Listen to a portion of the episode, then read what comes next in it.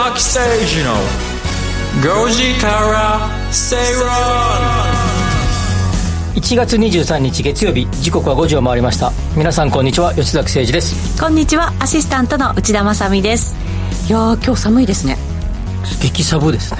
激寒ですよ。底冷えしてきました。いつもねタクシーでここまで来るんですけど歩いてもまあ知れてるんですけど、うん、今日は歩こうと思ってですね、はい、あの寒いから。はい。あ寒いからあえて。温める意味で。はい。やや早歩きで、うん。来ましたんで。温まりました？今頭温かい感じです、あ本当ですか、はい、よかったです、全然私歩いても暑くほほかほかしない感じがする寒さだなと思って。うんまあでもあれですね。あのー明日の方がもっと寒いらしいじゃないですか。明日明後日とかか。明後日か。今週1週間ね結構ずっと寒いらしいんですよ、うん、東京も氷点下だって言ってましたから氷点下3度とか4度とかっていろんな予報が出てますけども、はい、雪国の方々はもっと寒いみたいで。ねそうなんですよね、僕はそんな一番寒いと言われてる25日の早朝の飛行機で沖縄に出張でちょっと行くんですけど用事があって。それはちょっといいですね。暖かい方向へ、ね、でもですよ気温差が激しくて。風邪ひきそう。そうこのパターン風邪ひくんですよね。帰ってきたらね。気をつけてください、はい、ということで今日はですね、はい、ツイッターでおすすめの寒さ対策を伺おうかと思うんですけど、うん、はい、はい、僕の寒さ対策は走ること。歩くこと。今日まさにね。ねそれやってきましたもんね。一番内側から温まっていいんじゃないかなと思うんですよ。なるほどね。だけどあもう一個あるよ。あのなんていうかな。あのあなんていうの？あのももこもこ靴下っていうの？なんていうの？もこもこあったかい靴下？靴下。あの家では休みの日ってまあ家家でか。夜帰ってもそうですけどあれ履いてますよ。あなんていうんだっけ？もこもこもこ靴下でいいかな 正式名称はよくわかりません。イメージはわかります。はい、あのね整体の先生に聞いたんですよ、うん、足の裏ってやっぱりそういうなんていうんですか？たくさんいろんなツボがあったりとか、うんうん、神経がやっぱりずっといっぱいたくさんあったりするので、うん、足の裏を温めるってすっごい効果的らしいんですよね。特に最近はあのあのなんていうかな。僕そんなに足が大きい方じゃないんで女性の大きな足おちょっと大きいサイズぐらいのやつで23から25とかなんかそれあれで24から26みたいなあれの女性用のやつで女性用のやつであの膝までのやつがあるんですよ。あの長いやつが靴下？靴下がありますあります。あのモコモコの長いやつが、それ履いてる。僕それ履いてる。ちょっとなんかイメージするとなんとなくちょっと変な感じがしますけどね。パジャマの寝る直前までベッドに入ったらあれを脱いでベッド脇にあれを置いて、はい、寝て朝起きたらお手洗いに行く時もあれを履いてからじゃないといかないですああなるほどね。真っ先にじゃ履くんだ。朝ね。そうそうそう あれあったかいですよ。ええー、今なんかこのたまたまテレビかなんか見てたらなんかこたつのようにあったかい。なんかあそこからすごい熱を発するようなやつもあるらしくて。やっぱもこもこ靴下以前からね着てましたけど最近ちょっとさらに着てるなって感じ機能性みたいなああいうのねなんか布だったりとか繊維だったりとかってすごい増えてきましたよね、うんうん、いいですよね、えー、いやまずまずあれが一番ね一すぐあったかくなるもん私はね電気毛布買いました。電気毛布。電気毛布。仕事用の膝掛けのやつと、はいはいはいはい、あとベッドに引いとくやつ両方。いや動けない。そうですか。もうそれかけちゃうと動けないですよ全然。これ なな、えーと、月年末だかなんかの時にあの水曜日のこれご時世の水曜日で大和さんとキャンプでなんか湯たんぽみたいなのがあってちっこい、はい、それがすごくいいんだとか言って湯たんぽ流行ってるって言ってましたよ湯たんぽとか湯たんぽってかなんかなんていうのカイロみたいなあの、うん白金回路ななんていうのあのあちょっと温まる回路あるじゃないですか。何度も使えるようなやつですよね。そうそうそうそう、はいはいはい、あれをこう、えー、入れて、寝るといいだって言ってましたよ、キャンプでは。ええー、そうあキャンプでは、ね、キャンプでは。寒い時のキャンプ嫌だな嫌ですかね。ね。あでも焚き火とかするといいって言ってねここ私の安藤さんよくそんな話してました。ねあここね安藤さん言ってましたね、ね、火を見ると暖かくなってくるんですよ、ね、気分だけだろうけどね。違うか はい、皆さんのおすすめの寒さ対策 ぜひぜひ教えてください。つぶやいていただく時えー、ご時世つけてください。ハッシュタグご時世 GOJISEI つけてつぶやいてください。お待ちしています。それでは今日も情報満載でお送りしていきましょう。この番組はワオフードココザスの提供でお送りします。吉崎誠二の5時から正論ラジオ日経では吉崎誠二の5時から正論をお送りしています。まずはフラッシュニュースのコーナーです。マーケットニュースをフラッシュでお届けします。最初のニュース。えー、岸田総理は20日新型コロナウイルスの感染症法上の扱いをめぐり季節性インフルエンザと同じ5類へ今年の春に移すよう指示したということです。えー、その際に医療費の公費負担などに関し平時の日本を取り戻していくためにさまざまな政策措置を段階的に移行すると話したということです。まあ、あの公費の負担は減るんだけど一部公費はそのまま残そうと、そうですね。いうようなことですが、はいまずいくつかこれちょっと、えー、議論しておきたいところが、えー、まずこれ2類から5類に変わると、えー、緊急事態宣言。はい、出せなくなる。出せなくなると、うん、まあ、これこの2類であることを、えー、根拠に出しているわけですからこれが出せなくなる、まあ、おそらくそれに類するまん延防止法とかもね、はい、ああいうのもこう出なくなる出なくなる、はい、いうことで、そうするとですね、えー、サービス業とかに対する人材不足が深刻で、うん、という時の中で、はい、また出たらどうするんだっていう思いの中で、そういうもともといた方が、お仕事されていた方が一度辞められて、今違う仕事に疲れていると。だけど本当は、例えばですよ、本当はホテルのビジあの仕事、職に就きたいという方が、また出たら、また辞めなきゃいけないじゃんとかね。はい。いつどうなるか分かんないじゃんっていうのがあるから、なかなか、えー、帰ってこないね。そういうのがこうなくなるかもしれないということで、はい、これはあの多分効果的にはそういうサービス産業においては大きいんじゃないかなと思いますね。ものすごい人材足りなかったところにちょっと行き渡っていくかもしれないよ、うん、ということですね。はい。それとですね、えっ、ー、と感、えー、感染者の待機期間が原則今7日ですから、これがなくなる。はい、なくなる。そして濃厚接触者の待機も、えー、原則なくなると。はい。今5日間ですけどね。今5日間ね。はい、で、これなんかあのタクシーとか、なんだバスとかだったっけ？あの、要は濃厚接触者が いっぱい出るとですねあの例えば職場とかで打ち合わせなんかした時は、はい、ね、例えば観光バス例えばですよ観光バスの会社で、えー、ドライバーの方が打ち合わせしたところ一人出たと、うん。はい、全員出れませんみたいな。いやそうなんです。いや日本の工場とかでもあの結構フル生産してるところとかあったじゃないですか、はい。はい、それがやっぱりその工場で働いてる人が濃厚接触者になると工場休まなきゃいけなくなっちゃうので、やっぱり操業がなかなか予定通りにいかないっていう問題もね、うん、ありましたし、ね、そういうのがなくなるということで、とても、えー、これはいいんじゃないかなと思いますが、うん、ただですねちょっとまたかいと思うのがですね移行時期をこの後検討するんだよ。これだから春っておっしゃってるじゃないですか、うん、春にどんな状況なのかっていうことを考えてってことですか？でそれで、えーえー、首相の指示を受けて厚労省が月内にも厚労省の諮問機関である厚生科学審議会に見直しを図ると。はい。ということで、これで測られ、測ってですね、まだやめといた方がいいんじゃないのとなると、うん、やめとくと、はい、いうことになるかもしれない。そうですね。となればですね、今の予定では春にもです、でも春って言いながらも4月か5月かまだ微妙だというかね。だけどですね、なんかすっきりね、年度代わりでやる方がよくないですか？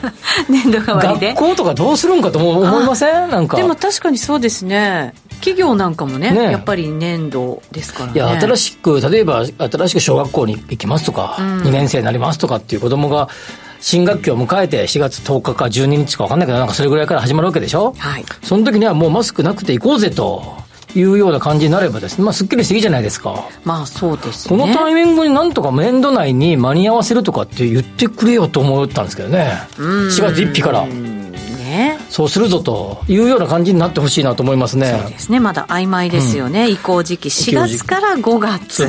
で、これによってですね、一応、えー、今、まあ、屋外では、えー、マスクしなくてもいいよっていう状況から、屋内の着用は発熱の症状や基礎疾患のある人たちを除けば原則不要。原則不要。はいという屋内でも、う。ん、これって別に5類にしたらみんなやめればいいんじゃないのって感じで原則不要とかって国が指示を受けて国の指示が出たからやめるんですかと。はい。まあ出さないとやめないっていう現状もあるのかもしれないですね。もしかしたらね。やめた方出たらすぐやめようぜって感じだよね屋内は、ね、そうです、ね、ただ一部で満員電車などの感染リスクが特に高い場所では扱いは検討すると、はい、相変わらずの検討しぶりを発揮していると。いうことで、はい、これもですね、まあ、状況を見て満員電車って難しいです。どこまでが満員かわからないから。いや座ってる座席座ってたらしなくてもいいんかいと。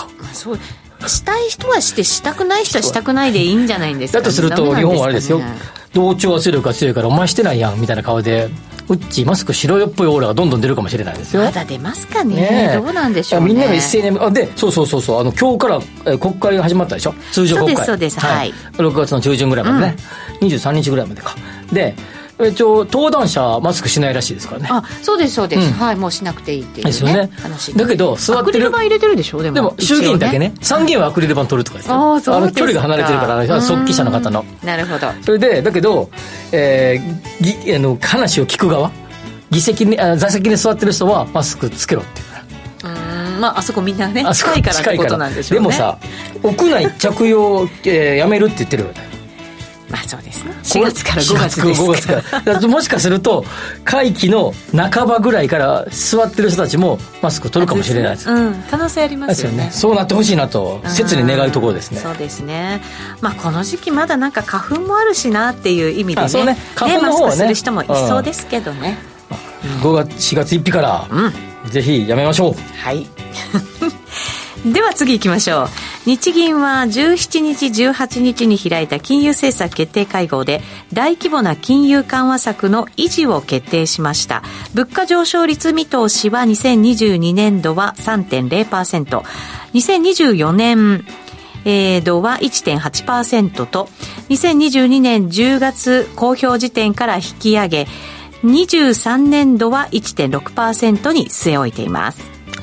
えー、っと年の単,、えー、単位で見たら、えー、あ違う違う違うあ間違えた。日銀の金融政策あこれね。日銀ですね、はい、これはあの0.25%のやつを0.5%に前回、えー、そうです。上限をね,、上限をねプラスマイナスの幅を、許容幅をしましたよと、今回もなるかもしれないということで、まあ、あ国際市場では空売りをしまくってる方々がいたり、はい、騒がしかったえー、1月の16日まで、そうですね、17日までか、ね、はい、ずい。ぶん上がりましたからね。で、先週のここでも少し取り上げたけど、まあ、あの時は多分上がらないんじゃないかっていう話をした記憶がありますが、まあ、やっぱりいじらなかったと、維持と、上限維持ということになりましたよということですが、まあ、あおそらく、まあ、これ、いろんな評価があるんだろうけど、まあ、ある人によっては、その空売り税のと日銀が戦いで日銀が勝ったみたいな、勝った負けた話じゃないと思うけど、まあそんなこと言う人もいるよね。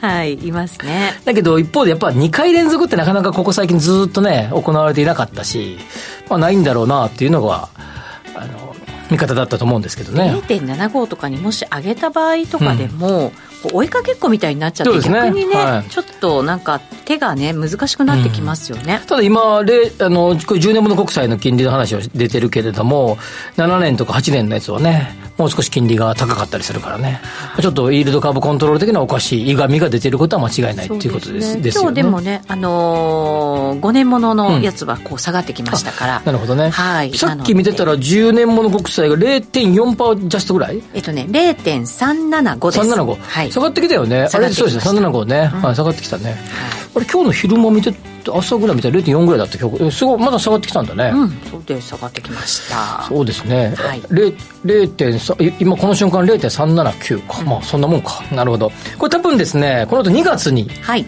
えー、の国会に、えー、日銀人事を2月の国会の中でいや2月のどっかで、えー、首相側が、まあ、内閣側がえー、国会に対して次の日銀の総裁の人事を提示すると。はいそこでだから承認とか受けないといけないわけですね。そうですね。そうすると、まあ、えー、まあ、承認って言っても、自民党が過半数持ってるわけだから、うんはい、与党がそそのまま通るんでしょうけど、まあ、それで、えー、総裁になったら、さて3月の、えー、8日、9日あたりぐらいだったっけ、確か。に、あの、日銀の金融政策決定会合があるので、はいえーまあ、そこでは、えー、黒田総裁の最後の日銀の金融政策,、政策決定会合と、まあ、そこでは上がるんじゃないかなっていうふうに見てる人が多いけれども道筋をねつけるという意味でも。でもない。かって言ってる人が多いけれども、はい、さてどうなるかこうなるかっていうのは、まあ、深読みでもやる、まあ、消費者物価指数の動きなどなどアメリカの金利の状況などなど、はい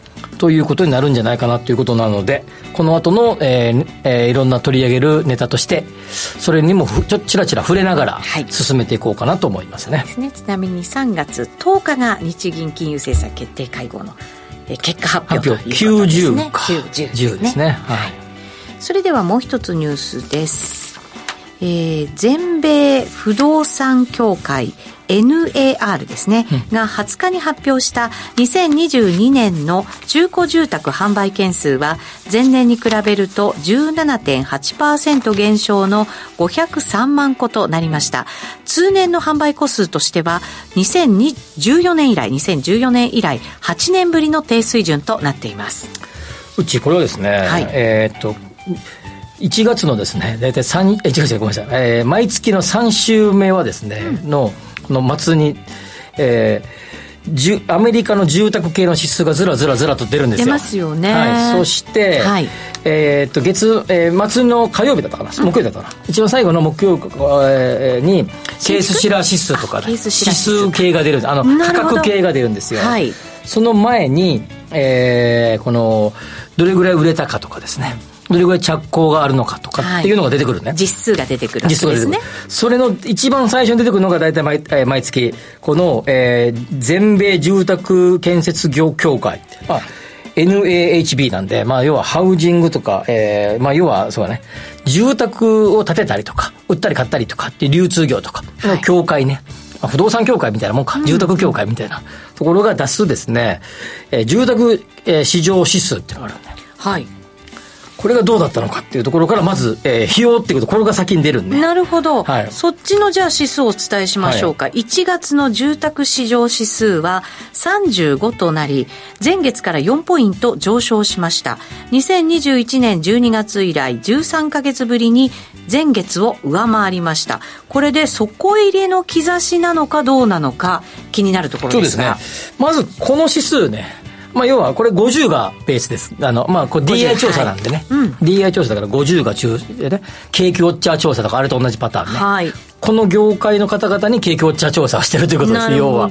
だから35なので50を大幅に下回ってはいるとはいいうことで、まあ、幸不況の分かれ目となる50を割り込んでるんだけども、もうすごく高かったね。はい21年とかは60とか70とか来てた。だからずっと下がってきているというところで、えー、35なんだけど、ちょっとここで底入れ感が出てきたということで、要は現場の方々的には、特にこの中の内訳で6ヶ月後の販売の見通しはちょっと上昇してるんだね。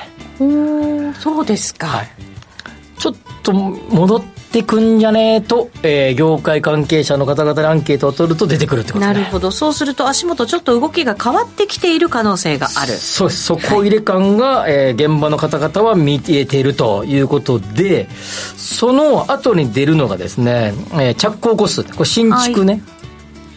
新築はいで全米住宅着工個数。うん。はい。こちらがですね138万2000戸これ12月ですね。で前の月から1.4%減少となっています。前月比マイナスは4ヶ月連続、うん。はい。これ季節調整していない10 22年の通年の着工件数ね。さっき138号季節調整ね。はいで要は、えー下がる前、えーと1年、1月12月の実数、えーで見れば、155万3300個。ということで、前年から3%減ということですね。前、えっ、と、金利が上がり始め、1月、2月、3月ぐらいが上がり、こう、じわじわっと来てる中で、はいえー最初の頃はまだ良かったね。新築は大体3月ぐらいから落ち始めてくる、来たんで、はい1、2月、3月分はまあまあ良かったね。それから落ち込み始めてきてこういう感じですが、えっ、と、とはいえですね、えー中古と新築の割合で見たら、えー15対85ぐらいで新築ですから、はい少ないわけですから、それほど多くないと、えー影響力はない。ないということですが、ここもですね、徐々にですね、戻る、下げ幅が縮まってきてるね。で、その背景にあるのが、えー金利です。住宅ローン金利ですね。で、これがですね、えー先ほど言ったように22年の3月以降上がり始めてききました。それで、それで価格も、えー新築なので、こっちは、えー原材料費の高騰ね。えっと、セメントとか木材とか、はいええーそれを運ぶ運搬費とか、えー労働者、あ労働者っていうか、あの、なんていうの、えー職人さんの値段とかが上がってきたので、価格が上昇しているのに加えて、金住宅ローン金利が上がってきているので、えー数字が落ちてきた。で、えー、一番ピークの時が 7. 点ちょっとぐらいまでいったね。はい。それが、ここ最近直近の、えー、週平均ね。先週の週平均。えー、見ると、19日にこれ発表してますけど、30年固定ローンが6.15%、うん。落ち着いてきている。そうです。ちょっと下がってきてるんでね。はい。ということで、えー、2ヶ月ぐらい前のピーク、えー、から見れば、ざっくり1%ぐらい下がってきている。うんうん、ということもありですね、えー、戻り始めてきてるところまでは行ってない。はい。けど、その兆しが新築では見えてきてるということですね。はい。はい、で、こちら側は比較的、そこそこ所得のある人が建てます。もう一つ、一応85%ぐらいを占める中古住宅の販売の数字がですね、21日、えー、20日の夜ね、出たね。はい、で、日経新聞では21日に報じられている。はい。これが、えー、先冒頭でうちが呼んでくれた、えー、2022年12月分の、えー、販売の、えーと、と件数単月を季節調整すれば402万個。っていう数字、はい、前月から1.5%の減少。減少、はい、22年1年間で見ればえ実数値これ換算ではなく実数値が503万個だったと。はい。17.8%の減少。減少。やっぱり相当減ったよなっていう感じですね、うん、はい、17、まあ、ざっくり2割弱減ってますからね。そうですね、はいただこれ住宅市場指数っていうのがやっぱりこれ1月の数字になりますから、はい、最も新しい先行しているものということになるんだとするならば、はい、これ実数はまだ悪いけれども、はい、で気持ち的には良くなってきてるよ。うん、気分的にはそちょうどそこを打ったかなみたいな雰囲気ですよね、ああなるほど。まだ上がったとは言わないけどそこを打ったかもねぐらいのイメージで。ぐらいが出始めているよ。チラチラ見え始めてきたかなの雰囲気で。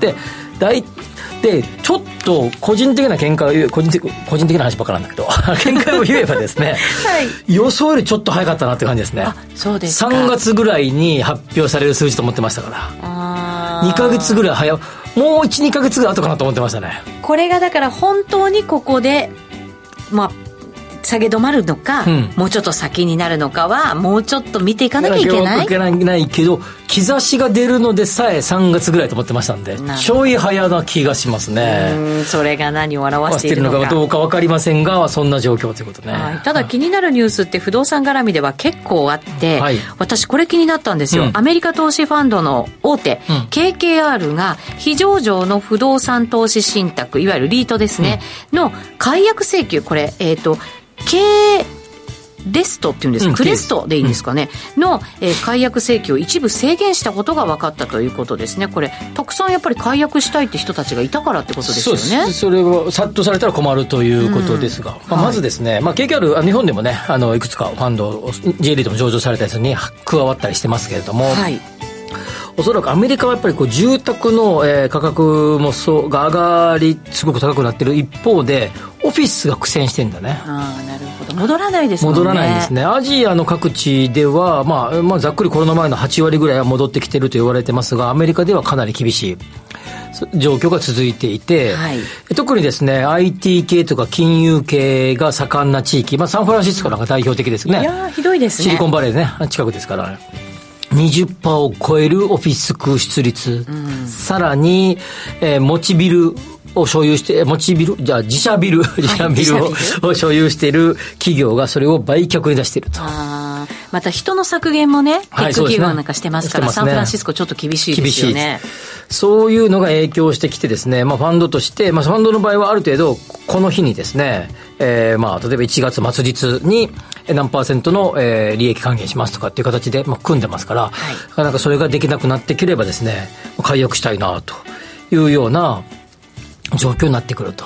あるいはこの先の状況を考えたときに、特にオフィスとか産業系の、えー、リートが多く、えー、物件が多く組み込まれているえー、リートに対しては、厳しい目線に、えー、さらされているということですが。なるほど。そうすると、まあ、投資してる先が一体どんな用途なものが入ってるのか。そうですね、物件がね。はい、物件がね、はい、っていうところと、あと、そのやっぱり都市の特徴、みたいなものによって、価格とかね、動きとかって、これからちょっとばらつきが出てくる可能性ありますね。すねまあ、12月の、えー、と上旬だったと思いますけど、ブラックストーンも同じ、えーえー、非上場リートですね。はい。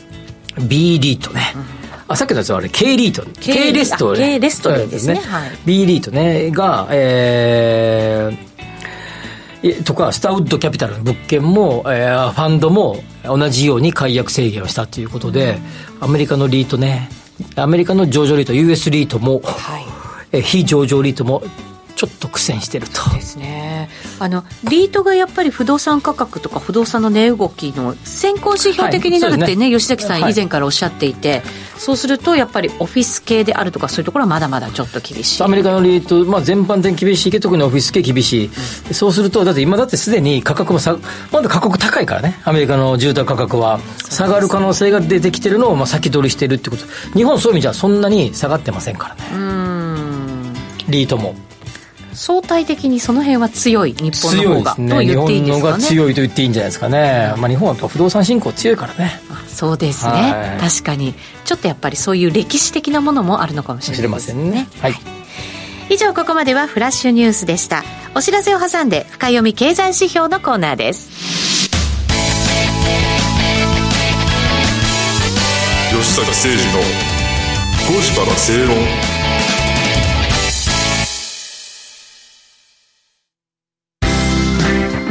生100年時代。あなたはどんな人生を描きますか？お金に困らない人生にしたい。やりがいのある仕事に就きたい。お気に入りの間取りの家に住みたい。あなたの描く理想の人生をココザスが幅広くサポートします。さまざまな資格を持った専門家がお金仕事住まいについて無料でアドバイス。一緒に豊かでワクワク生きる未来を作りましょう。詳しくは番組ウェブサイト右側のバナーからココザスホームページをチェック。おはようマーケット。加納内彩子と浜田節子が東京株式オープン前の朝8時から投資に役立つ情報をコンパクトにお伝えします。海外市場の動き気になるニュース一日の情報チェックはこの番組からスタート。おはようマーケット。平日の毎朝8時から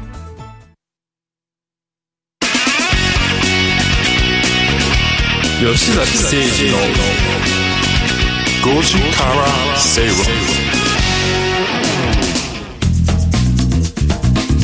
ちょっとツイッター紹介しましょうか。たくさんいただいてますよ。高見さんから寒さ対策やはり鍋しかないってことで今日は菊太郎ちゃんこ鍋。何ですかね菊太郎ちゃん。写真を見るとなんか鶏ガラスープで撮るんだね。うん。あとね豚肉バラ肉が入って白菜はあるでしょ。あと生姜ね。生姜。いいね。いやたまりますよ生姜ね。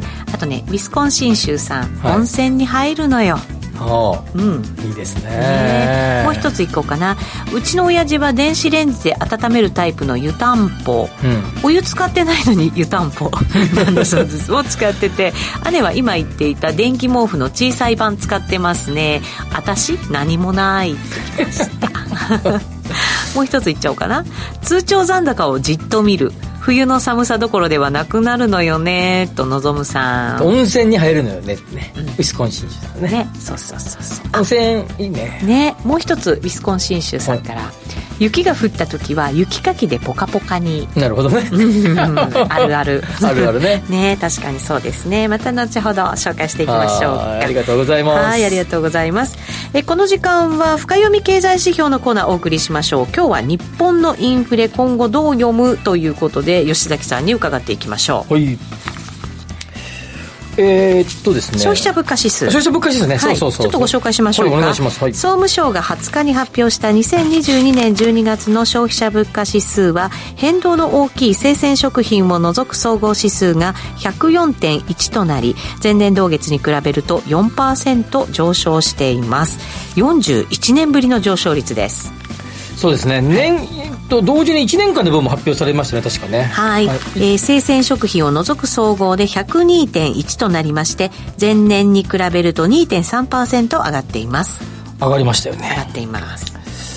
まあ、予想通りだったんだね。12月分はあの市場あの事前予測の大体ほぼ通り。そうですね。になっていたんだけど、ええ。ー、まあ、増税時を除けばですね特にあのコア指数ね生鮮食料を除いたコア指数がプラス3%ということで増税時を上回って31年4か月ぶりの水準と。高いですね。高いですね。まだまだね。価格転嫁もねまだできてない中でここから春に向けてもまだ物が上がっていくよという環境です、そうですね、はい。まあ、これはもう言うまでもなく原材料輸入物系の原材料費はい。コストプッシュ。コストプッシュ、うん、まあ、輸入輸、えー、海外から持ってくる系のポストコストプッシュ。はい。為替のね安さもありますよね。ありましたしね、はい、だから向こうで高くなっているからえー、移動コストも高くなっていてそうです為替が高くなっていて、えー、なので高い企業物価指数も10%を超えるような勢いなので、まあ、それはどうしてももう企業とすれば、えー、しょうがなく上げ上げざるを得ないというような状況が続いているんだけど、はい、一方でですね、まあ、商品、まあ、特にあの油の価格とかね原油の先物とか見てても下がってきてるよね、うん、今ね原油はあガソリンはね。ガソリンは。ガソリンガソリン代ね。はい、はい、ガソリン代はね。でまあまあ WTI とか81ドルぐらい。またねちょっと上がってるんですよ。ね。はい。あとね銅とかも上がってきて。中国の景気が回復してくるんじゃないかっていうやっぱり期待が高まるとこうなっちゃいますよね。おお今日この後最後最終構成をして出そうと思っていたのでちょっと前まで下がってたから下がって原稿？をちょっとこれ変えなきゃいけないね。今そっちで不安になっちゃった。番組。でいやそうそうそう。これで要は、まあ、若干ですね、まあ、とはいえ一時期の高さから見ると下がってきたでしょ、はい、世界的な景気後退懸念もあるので、まあ、中国はちょっと一旦忘れて 忘れて忘れちゃダメなんだけど。で、まあ、若干コストも落ち着くかな、まあ、少なくとも為替の分はそうですね。130円も切るような状況だから為替の分は落ち着くかな。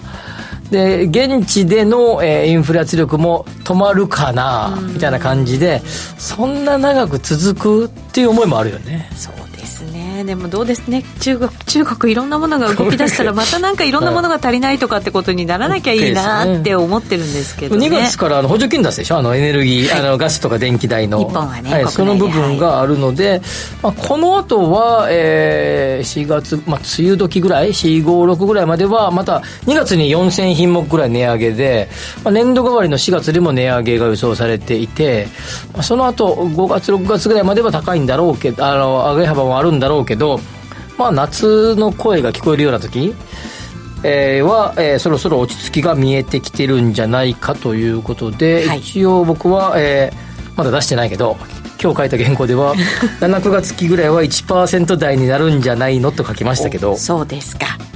分かりませんけどね。そうですね、はあ、というような状況ですがはいさてその中でですね、まあ、そこはまあその話はですね、まあ、多くのえあめあちょっとそれ今ので言うと最後言うところ27日ね、はい、今週の1月の東京特部の消費者物価指数が発表されるので、はい、事前予測では、えー、生鮮食料費を除いたコア指数はプラス4.2ということなのでちょっとこれは多分もっと高いかもしれないね、うん、ここ辺は高い予想が出てるということなんだけど。落ち着くのはでも8月ぐらいには1%台になってるんじゃないかという吉崎さん7月予測。はい、はい、9月かなみたいな感じですか、でですがちょっとここからはですね賃料との関係を見ていこうかなるほど。はい、はい、前ここで喋ったかな？れどっかの番組この番組だったかな？あのアメリカの CPI のウェイトでやっぱざっくり3割ぐらい。そうですね賃料ね、はい、貴族家賃も含めてね、うん、賃料と、え自宅に住んでる方がそれを賃料として換算して払えばいくらなのか。これ貴族家賃といいますか、はい、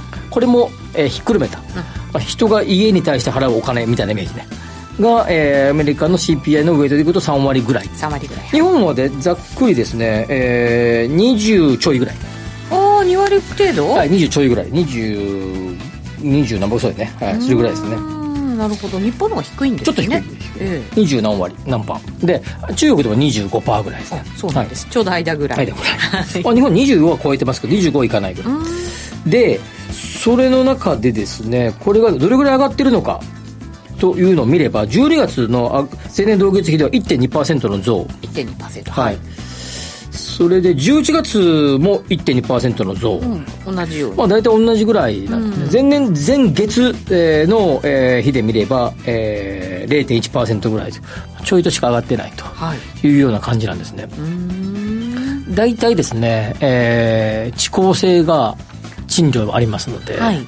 遅れて遅れてくる。物価が上がったらすぐうちのや借りてる住宅の家賃が上がりますよって言われたらいいやいや契約は2年でしょう、ね、そうです。みたいな感じですよね、はい。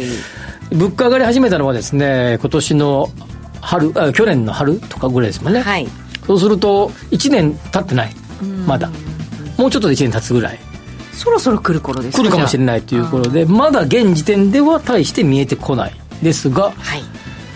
先ほどの自己否定をするようですが現今上がってる要因的にはもしかすると789月ぐらいで収まってくるかもしれないが20%を超えるぐらい25%ないぐらいのウェイトを持っている住居関連費はもしかすると夏ぐらいか遅くても年,、ま、年末までにはここのここは上がってくる可能性があると。そうですか。いうことなんですね。3月更新なんですよね。うち3月更新です3か月更新。ぜひ、えー、なりでなりで更新をして一応あのねしていただけたらいい2年間持ちますから。そうですよね、はい。ちょっとこれもしかして値上げ交渉されちゃうかもしれませんから。あれでも3月だったらえだって今まだ一大丈夫？え1月でしょ今。あ来年の3月？そうそういやいやいやいや今年です今年ですよ。あれですよ。普通3か月ぐらい前予告のはずですよ。もう来てるかもしれないですよいや何にも来てないです。あ上げる時はそんな早めに言ってくるもそうの言ってきますよ。基本的に。そうですか。あ。じゃあ大丈夫だ。あなりですねじゃあ。なりですね。そのままで。す、はい。言ってこないってことは。そうですか。はい。わかりました。で、はい。えーそれでですねそれを考えた時にその、えー消費者物価指数のその食料系が今7とか8%分は7%ぐらいか上がってんだよね食料全体で見たら、あの生鮮食料費除いた食料ね見たら上がっあちょごめん。生鮮食料除いた食料は、えー、12月1か月で4.9%上がってるね。はい。その部分を、えーがおさ落ち着いてきたとしてもですね住居系のが上がってくればですね食品ほど多くないけど食品でも26%か7%ぐらいですから、はい。住居費も22%ぐらいありますからね。簡単に下がらないですね。そうそうそう中身が変わってくるだけで。そうそうそうそうそういうことそういうことそういうこと。なるほど。その可能性があるんじゃないか。はいアメリカでもうん。自動車とかのはマイナスもになってきてるんですよ、はいはい。その割に家賃とか増えて増えてきてる家賃はですね、えー12月の、えーアメリカ株特集で喋りましたけど来年の3月ぐらいに、あごめんなさい今年の3月ぐらいからもしかしたら下がる兆候が見られるかもしれない。上がりは止まると思いますね。上がりは止まる。あ下がるんじゃない。上がりが止まるそこに日本がだから後から同じようなね形になっていく可能性あるということですね。これがですね大体家賃との関係ということなので、はい。あのさっきおっしゃったあのすアメリカは自動車と家賃みたいな感じでこれ日本は自動車はそんなおウェイト大きくないけど食料品が落ち着き始めた頃に、えー居住住居関連費が上がる可能性があってそれがどうも、えー秋から冬はい。な感じがすると。かなんとなくじわじわって感じですね。とくることですが、そうですかね、はい。そういうことですね。わかりました、以上深読み経済指標のコーナーでした。お知らせを挟んでワクワク人生ここザスタイルのコーナーです。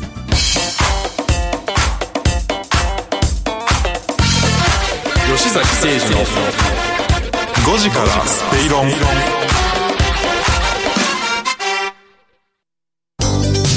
ワオフードのプレミアムなコールドプレスジュース。オーストラリア産のオレンジを現地で加工低温輸送でみずみずしさはそのまま。絞りたてのようなすっきりとした味わいです。飲み終わったらそのままゴミ箱へ。ラベルもリサイクルできるので剥がす手間はかかりません。冷蔵庫にあると嬉しいこの一本。地球と体が喜ぶ未来を作る。バオフード。九州の皆さん、2月4日土曜日、福岡で無料投資セミナー、ジャパンツアーを開催します。ティア、X ネット、メディロム、LA ホールディングス、キャンバスが IR プレゼン。そして、株都庁カタリスト、桜井英明さんが、株式相場を展望し、注目銘柄を解説します。お申し込み方法は、ラジオ日経ウェブサイトから、抽選で100名様をご招待。締め切りは1月27日必着です。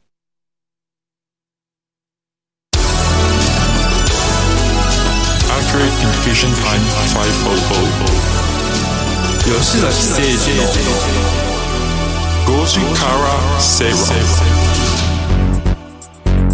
さてこて、この時間はワクワク人生ここザスタイル。人生100年時代を豊かでワクワク生きるためには一体どうすればいいのか。このコーナーでは結婚やお子様の誕生、転職、リタイア、住宅購入など、個人のライフイベントを充実させるヒントをリスナーの皆さんと一緒に探していきます。今日は現役世代とシルバー世代のポートフォリオを考えるということです。うん。うん。難しいね。ね、でも現役世代っていうとまだまだこれから長く働くっていう意味を考えるならばですよ、うんまだリスク取っていいよねって私思ったりするんですよねリスクね。うんこれね、資産ポートフォリオって意味ね。っていうことでしょ、これ。そうだと思いますなので、まあ、あ、どういうこと、どういうことかな？あの、要は、まず、僕、現役世代の方々は、あの、よくいろんな方に、あの、まあ、僕、株、株の評論家でも何でもないんですけど、あの、どんな株買ったらいいんですかとかよく聞かれるときに、はいえー上場してる会社の方に聞かれたら、自社株買ったらいいんじゃないですかと。自分の会社をと。まあある意味自己投資ですよねそれねそうですそうです、んで結構まああの僕が15年ぐらい勤めた会社はもう一部上場会社でしたけどその時自社株買ってましたよ。なんか給与から天引きで、うんうんあ給与給与そこ給与ね、まあ、天励みになりますよね。励みになるし多くの会社では少しプレミアムをつけてるはずなんですよ、はい。あのなんか、えー補助みたいな。え月々2万円分買いますとなると、えー、2万何千円とかね。でそうするとその時点でもうすでにあるじゃないですか。プレミアムついてるじゃないですか。はい。そういうことを、まあ、なんかあの、まあ、オートマティックに引くっていうのもありだと思うけれども、一方で、えーやれる、えー投資例えばサラリーマンの方々でいうと、比較的身近な、えーワンルームマンションとか、はい。不動産とか、っていうのも合わせて、組み合わせてやっていくと、えー損益通算制度が利用、などが利用できて、まあ、税の効果も結構高いと思いますので、僕はあの、現役世代の方々は、ある程度積極的にいろんなものに、えーを、まあ、情報を集めてみる、はい。まあ、手を出してみるっていうと言い方は語弊がありますけども、まあお金にねまだまだ限りもある世代だったりもしますからね。あそうですね、ええ。はい、えーいうことを思います。ね、まあ、要は投資というものに対していろいろこうチャレンジしてみる、はい。情報を集めつつ、っていうのが現役世代の、えーポートフォリオの、まあ、原点になるんじゃないか。あの、まあ、源的なそれが考えた方がいいんじゃないかなと思います。そうですね。時間もありますからね。時間もあります。し、はい。情報収集能力も高いと思いますので。その一方でシルバー世代になるとどうですか？これはですねある程度今あるものを比較的安定感のあるものに投資していきたいと思いますので。はい、リスクがだから少ないもの。少ないもの。あるいはまあ、えーある程度、えー利回りが確約とまで言わないけれども、まあ、例えばさっき出てた J リートとかはですね、基本的にその期間中は、えー予定分配金というのは決まってるわけですから、何もなければそれだけもらえるということですから、まあ、今平均で4%ぐらいはですね大体 J リート利回りありますから結構だからイメージしやすいものなんでしょうね。そうですよね。ねはい。お金が入ってくるよ、コンスタントにうん。みたいな感じの、僕はなんか多分そそちらと、えー比較的高配当で安定感のある、まあ、225に入っている日経225に入っていながらも高配当銘柄ってありますから、はい。はい、配当大事ですね。配当大事ですよね、ええ。まあ、インカムゲインにだから絞っていくっていうことですよね。そうですね。あとはだから換金性みたいなものも大事なんじゃないかなねそうですね。はい。取り崩していかなきゃいけない世代になるでしょ、はい。ですよね。あのあと現役だったらの世代だったらあのドドル建てのあの年金保険とかね、入って入ってる方多いけどね。あか外国資産あの、えー、と円円以外の資産もどんだけ持っとくのかも大事なんじゃないかなと思いますね。あ今回ドル建てのね保険に入ってる人たちとかって結構ねはい。利益たくさん出たってそうですよね。僕も60歳満期でのやつを一部解約しましたよ。そうですか。そその満期を待つよりも今の為替相場を取った方が美味しいなと思いました。まあ、当然満期じゃないから少し、えーディスカウントされるんだけどそれでも為替のプラスの分が大きいなと思いましたんでちょちょっとだけ解約しましたけどね。ですね。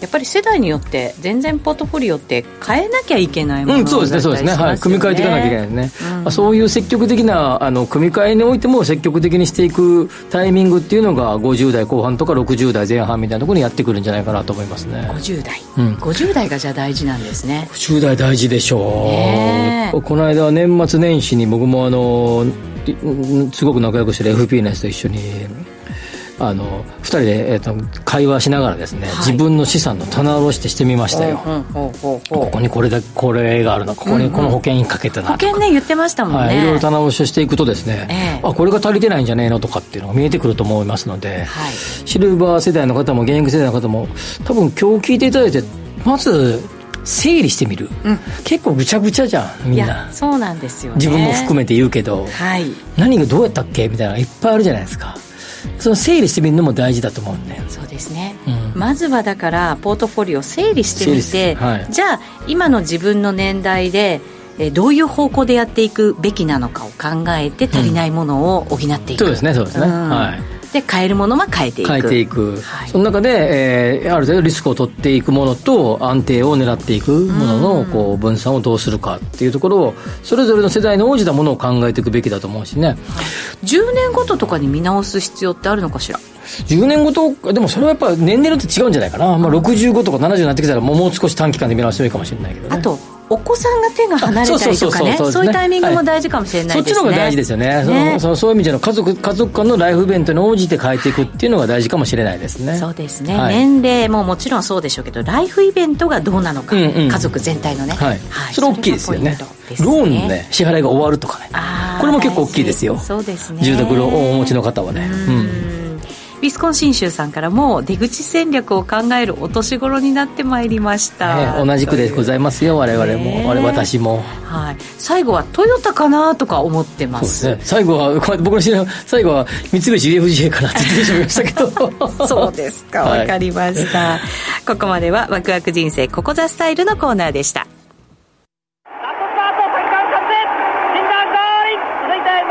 昭和39年東京オリンピック開催。金井熊2番手ハイセイコー3馬身リードしてゴールインハイセイコー勝ちました。昭和48年石油ショックでガソリンや金などが品不足。さあ頑張るぞ。小栗キャップ抑えジョージホワイトストーン。平成2年バブル経済崩壊で株が大暴落。ディープインパクトディープインパクトここでかわす。平成17年東京秋葉原に AKB 劇場がオープンアーモンドアイ先頭に変わった。11番アーモンドアイ三冠達成ゴールイン。平成30年大坂なおみ全米オープン初優勝。ディアリングタクトリードを取って1着でゴールイン。そして令和の時代。コントレイルだゴールイン。時代とともに競馬とともにラジオ日経。スタートしました